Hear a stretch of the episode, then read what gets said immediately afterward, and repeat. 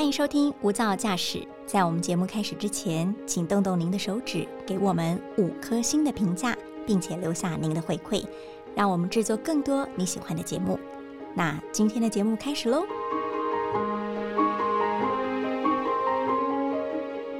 您好，欢迎收听大爱电视、大爱新闻所直播的 Pocket《无噪驾驶一百种看世界的眼光》。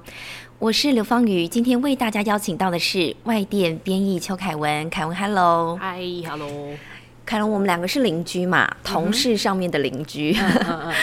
想很好奇耶，你每次中午的时候啊，就是忙完了，你都不吃饭。你就会想要趁机来小憩一下嘛？你都会迅速戴起你的耳机。可是你也是秒睡的人呢，我都每次都很想问你说，你是听什么宝宝音乐吗？哦，没有哎，其实 我都在听呃这种嗯呐喊嘶吼型的吗？是的。可是这种 rock rock 的，你睡得着？嗯，正确来讲，它已经超越了 rock，它是那个 metal 了吧？对啊，重金属了。好，我们知道说，其实凯文在重金属方面的话颇有研究，也是他的铁粉，所以待会也要请凯文来跟我们聊聊重金属乐。那就先为大家做简短的新闻梳理。这是美国的非常有名的乐团，叫做超脱合唱团，甚至可以说它是涅槃乐团嘛。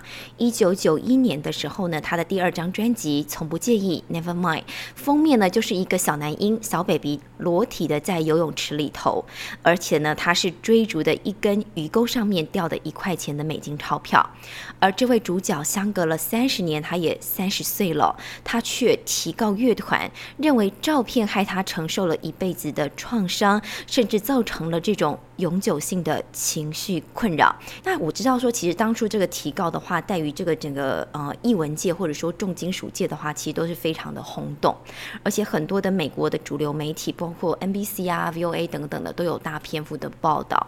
但我比较好奇的是呢，其实跨越了这个美国的国境，像是 BBC 啊、NHK，其实都有不小篇幅的报道，到底是为什么呢？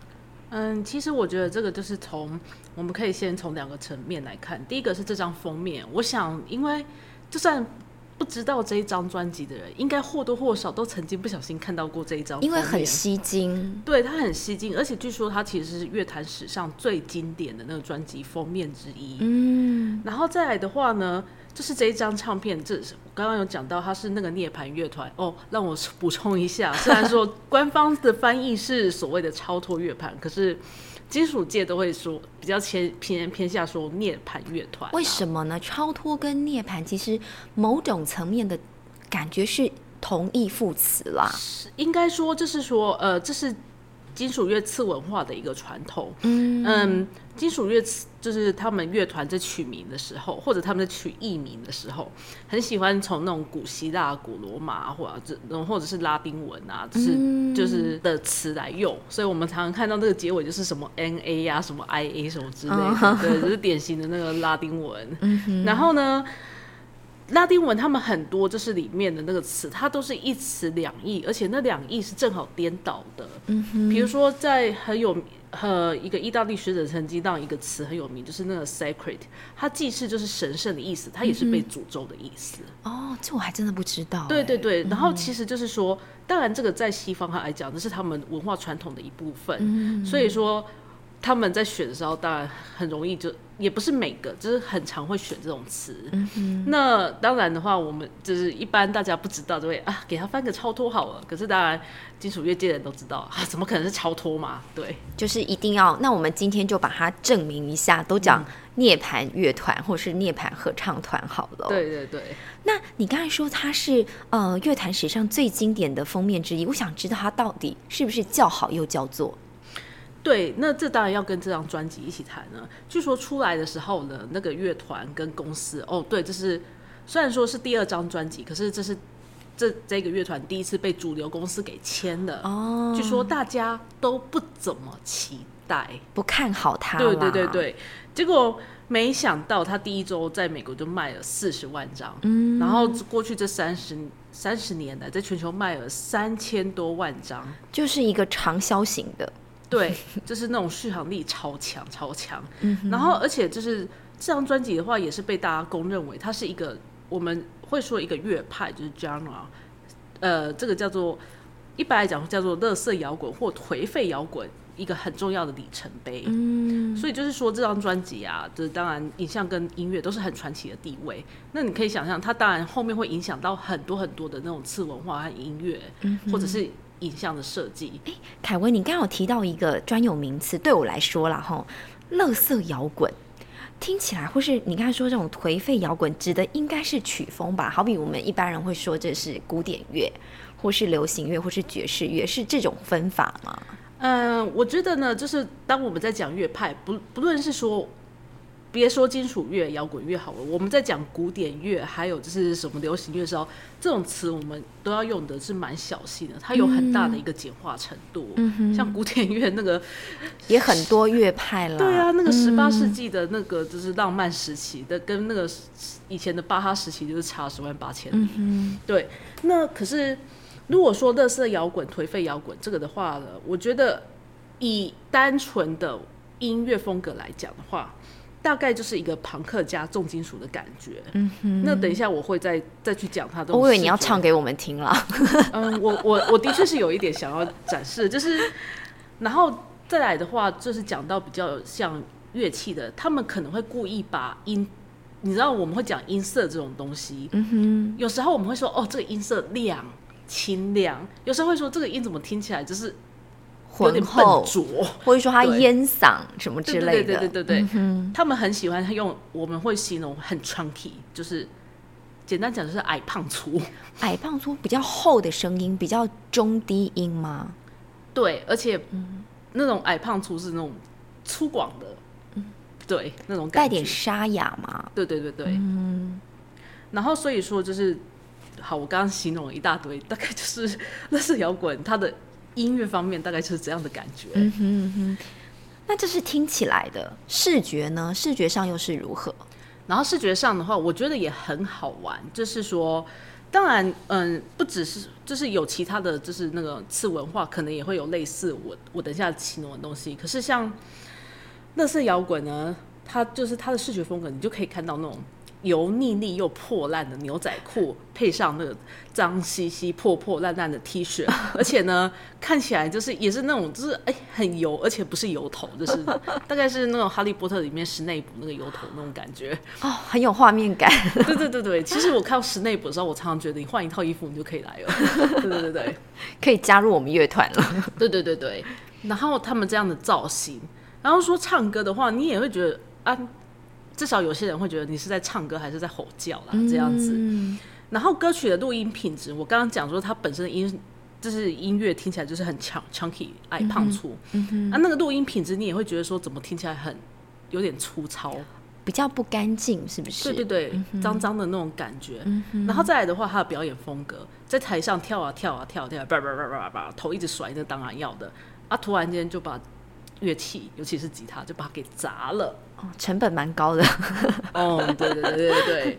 可他为什么要砸乐器呢？背后有没有什么样的意义？我觉得这其实是一个很好玩的东西，就是这也是就是呃，像金属乐啊，还有一些摇滚，他们很容易被主流社会误解，你觉得你们在干嘛？离经叛道。可是其实说这些次文化，它本身的一个核心价值就是反主流、反商业、反权威。嗯嗯。所以说呢，证据更具体来讲的话。我们都知道摇滚，它是在那个六零年代开始就是发扬光大，然后后来就有爱与和平的活动，然后就莫名其妙的就主流了。嗯哼，对。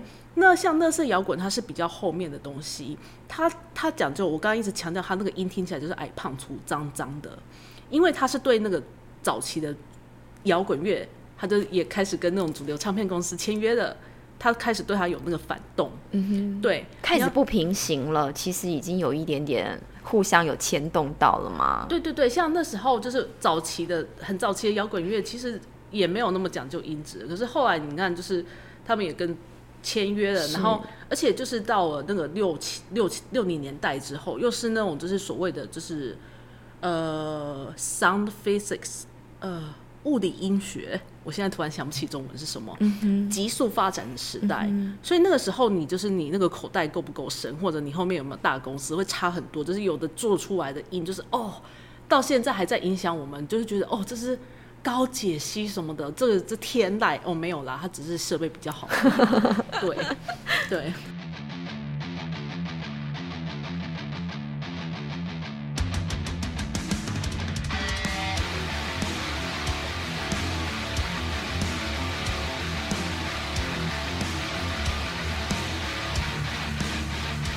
凯文，我们现在回过头来，就是已经聊完这个乐色摇滚之后，我还是有点好奇，因为的确我也看过那个小 baby 的那个唱片封面，但是其实我不太知道他追那个美金到底是什么样的意义。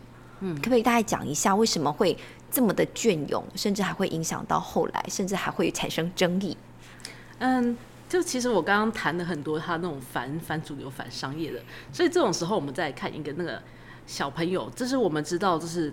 在文学还有音乐里面，浪漫主义时期都是一个非常重要的。它对我们现代很多那种文化的刻板印象，都不不好意思，我讲就是我们的文化想象 还是有影响。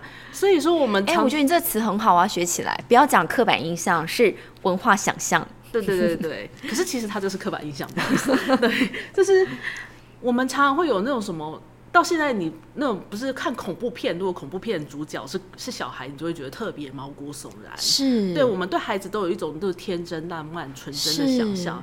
那在西方来讲的话，我现在又没办法讲，因为我是受西方文学训练的。在西方的话，这其实就是很浪漫主义的传统。对，所以他要传达的一定是跟这个孩子可以大相径庭的不一样的东西。对，所以你看到一个天真无邪、还光溜溜的小男孩在水中游，你就要知道游不寻常。然后他前面竟然是一个一块钱的美美美金钞票，还是用鱼钩勾着的，那你就会觉得说啊，它就是一条就是。待宰的肥鱼吗？就像那个资本主义那里游过去的那种感觉啊，对啊。所以其实这个唱唱片的是也是在嘲讽这个资资本主义了。是的，用一个天真浪漫的孩子，然后可能是纯真，但他去追逐的是一个代表资本主义的钞票。对，而且就是像在在那种生。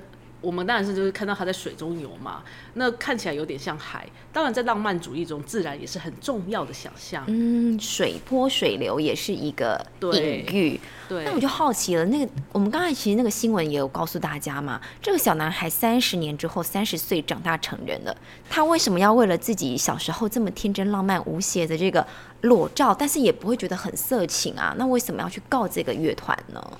对，我觉得这是一个很棒的问题，就是说，嗯，当然他的讲法是说他受到心理创伤，圈圈叉叉什么。可是我觉得，就是如果以我们刚刚想到这个这个反主流、反反商业的核心价值来看的话，这张专辑其实是非常的讽刺的，因为据说当年呢，就是这位小男生呢，他他的父母其实并没有就是。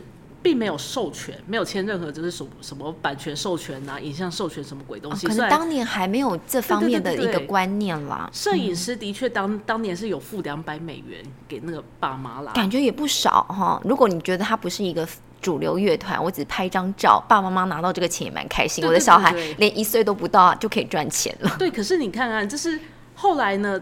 这个乐团呢，它的这个经典封面，当然那就变成它的商业版权，然后就无限制各式各样周边，然后只是专辑一直重印重刷，remaster reissue，那这样他不是赚死了？嗯，那会不会跟他当初就是嗯，你还反主流反商业，然后你这样子 这样子，就其实是有一点点在剥削人家的那个边缘。嗯，对啊，而且啊，其实我想知道的是。当年的话，可能刚才也讲到这个可能著作版权的问题，是不是可能好像有被抨击说没有顾及到未成年人？是的，对，当然就是说这也是一个很好玩的。那时候乐团的律师出来，就是那小男生长大的小男生提告，然后乐团律师出来就说，嗯，就算这是那种就是对儿童的那个性方面有侵害，他也不严重啦。然后我们我们就很多人就会很傻眼说啊。你怎么会觉得这不严重？后来想想，哦，好了，他们的年纪，好了，好了，好了，就是当年啦。如果以当年的这个历史文化背景的话，的确还没有这方面的这么注重。对对对，就是说，当然现在来，我们从版权的版权反主流来谈的话，是很明显乐团不对。那不过就是也会有一些乐评家或者是文化评论者就会指出说，当年呢，他们的确不懂得那么重视，就是小孩子的人权这东西。可是我们现在看起来的话，就会觉得哦，超不 OK 的啊。对，那所以说，其实就是说，很好玩是这个小男长大这位小男生，他也是位艺术家哦，他也是艺术家。对对对，所以就是说，我们可以预从他以前的那个就是其他作品，我们可以预设，就是他对这方面来讲是，就是对色情这方面来讲，应该是比较就是那种。比较 open mind 吧，对，比较 open minded。那所以说，就是说，所以说，当他还是认为说自己是找到性博士的时候，我们可以看得出是那种不同代的艺术家，他们有一种很大的价值观上的差别。嗯哼，对。而且我比较好奇的是，这个小男孩长大他是艺术家嘛？他是不是身上有一个 never mind 的 tattoo，一个刺青？对，我觉得这很好玩。其实这他代表他认同吧。不过，这是人人长大的时候都会变的，我是这么认为。尤其是你是一位，如果你自己是一位艺术家，你可能随着你那种创作的过程，会会开始有不一样的想法。像他在那个专辑十年、十五年、二十五年的时候，他都曾经重现过游泳池的场景啊。当然，他有穿裤子啊。他那时候不穿的话，他应该会被抓起来了。呃，十年的时候可能还好。对对对。对，然后当然他胸口刺刺的大大的 Never mind，那某方面来讲，对他来讲也是加分啊。他说：“哦，我是我是里面的小男孩，搞不好女孩子就贴上了。然后大家你去你要申请作品展览的时候，大家都多看你一眼。对，原本是名不见经传，然后但是只要说我是 Never mind 当时的这个唱片的封面主角，可能就会有一席之地之类的。对，可是我们都知道这种东西永远是双面刃嘛，所以说显然他现在大概也看到一些就是自己以前可能没注意到的副作用。嗯哼，对。好，其实这个不管真相是是什么，然后，但这个新闻的确也可以让我们来反思，有一些不一样的观点，嗯，会觉得说，其实创意不要凌驾在尊重他人之上，任何的创意啦，不管是不是译文界的，嗯，还有反观现实的时候，其实要更多方考量，尤其现在我们当今社会，其实更注重这个智慧。著作权啊、版权啊等等的，在创作之余呢，还是要多方多方的小心。OK，那让我再补一句，大家其实偶尔可以听听这种，你会不会觉得有点吵吵的？可能是噪音的音乐。那有没有推荐一个入门款？入门款哦，我们台湾的闪灵当然非常的有名呐。嗯，闪灵大家可以去听听看。我不知道啊，因为就是对对一位金属头来讲，他我觉得他很入门的，可是好像。大家就是要有心理准备，会听到嘶吼音吧？那还没有一个桥梁，就是闪灵的下一阶的一个桥梁，他家大家更入门款的。因为台湾的的金属乐基本上会走比较极端的路线，嗯，接下来的话，我觉得就偏轻了。对，知道他们背后的核心价值以后，就会觉得好像不太一样。嗯。对。真的很谢谢凯文今天跟我，我我觉得我也获益良多啦，我也会想要去找闪灵，甚至这个 Never Mind 这张唱片来听听看。那也谢谢听众朋友今天的加入喽，我们下次见，拜拜，拜拜。